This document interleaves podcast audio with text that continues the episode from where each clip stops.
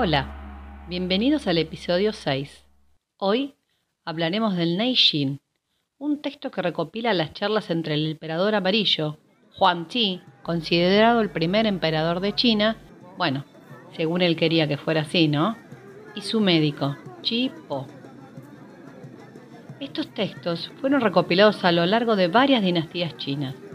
La primera edición del Neijin se encuentra en los anales de los Han, en el siglo I a.C.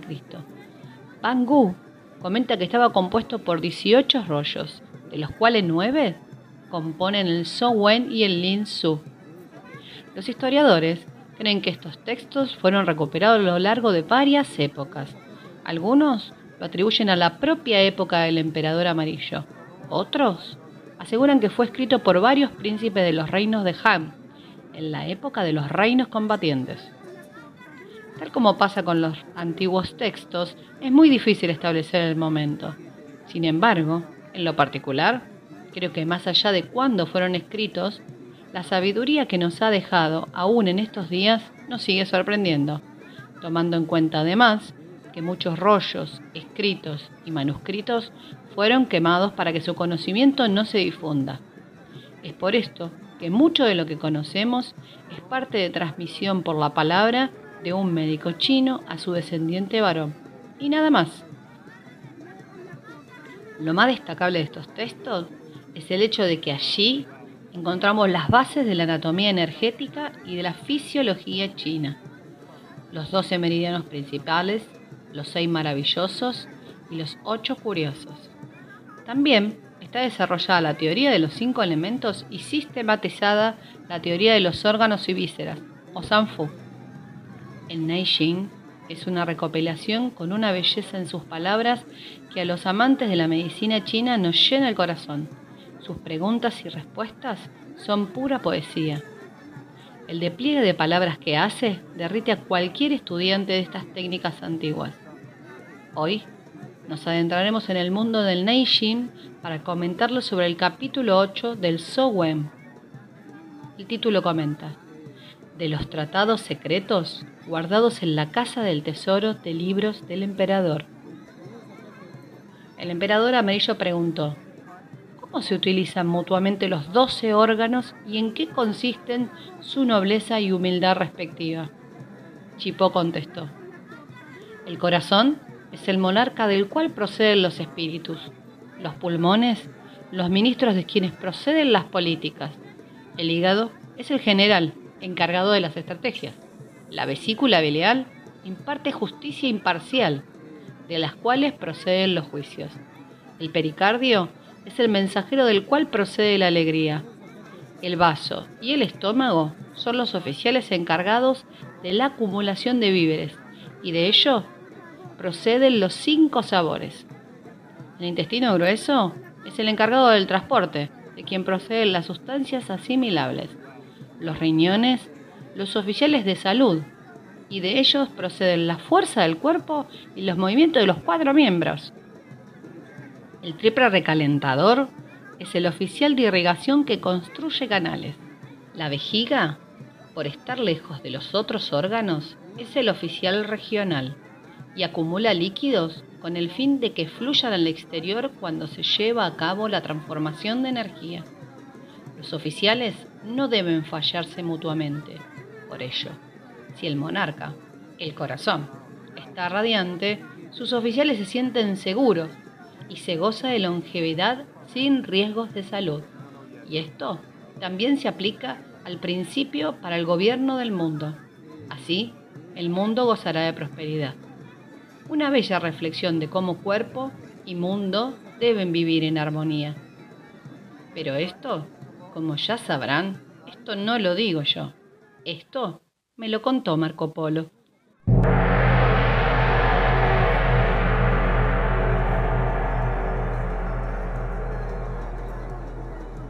Bueno, qué, interesante esta historia, este volver a esos textos antiguos.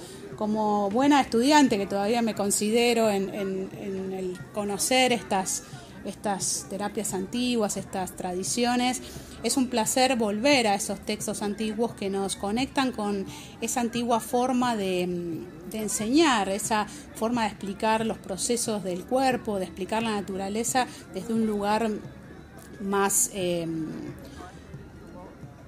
desde otra metáfora, ¿no? Y es muy interesante la, metáfora que propone el, el eh, respecto de los órganos, estos Sangfu, ¿no? que conocemos cuando estudiamos medicina china, a los que relaciona con em, eh, personas del gobierno, personas con, unos em, puestos públicos, eh, que hoy nos, nos, podría causar un poco de gracia, ¿no? porque quizás no, no, no, estamos acostumbrados a que tengan la eficiencia que uno espera que tengan, pero bueno, el, la idea de que estos eh, funcionarios, estos oficiales, los eh, generales, el emperador, ¿no? Cada uno tenía su imagen y su función.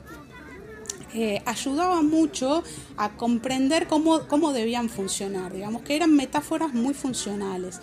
Me acuerdo que Dolina contaba que para estudiar este, eh, filosofía, él relacionaba a los filósofos con jugadores de fútbol y según su pensamiento los ponía en una posición o en otra del campo. ¿no?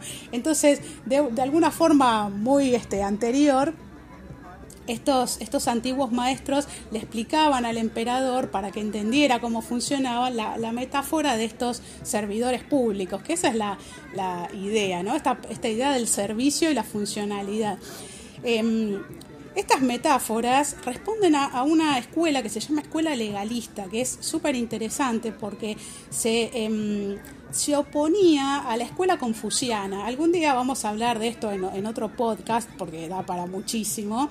Y la escuela legalista proponía en una época donde eh, estas, escuelas de pensamiento teníamos a Confucio por un lado con sus rituales y con esta cosa de honrar a los ancestros, teníamos a los taoístas con la idea de que el universo y la naturaleza nos dice lo que tenemos que hacer, teníamos los naturalistas también, que son los del yin y el yang y los cinco elementos, y estos legalistas que eran muy revolucionarios para su época, porque ellos decían que eh, el, universo debe regirse por las leyes y, que las leyes las ponen las personas algo inaudito hasta ese momento donde la naturaleza estaba por encima de los hombres. Entonces, es muy interesante esta, referencia a los órganos como servidores públicos en lugar de otras que veremos más adelante donde eh, los órganos responden a fenómenos de la naturaleza.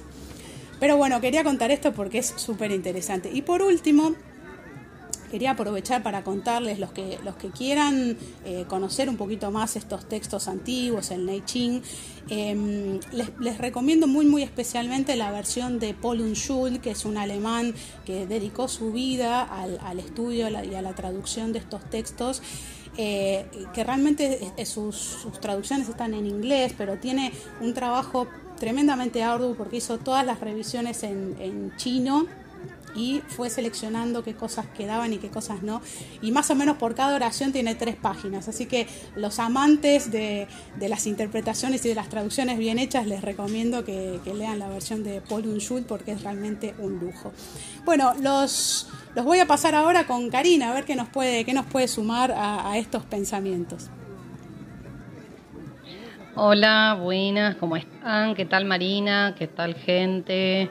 Bueno, lo que, la verdad que lo que me gustó de este episodio de rescatar el, el Chin es eh, esto de cómo los chinos antiguamente, de una forma tan rebuscada, diríamos ahora, pero tan poética, podían explicar en palabras eh, qué estaban queriendo decir, ¿no? Yo me quedo mucho con la explicación que hace de cada órgano, qué función tiene cada órgano eh, poniéndolo en referencia a un gobierno.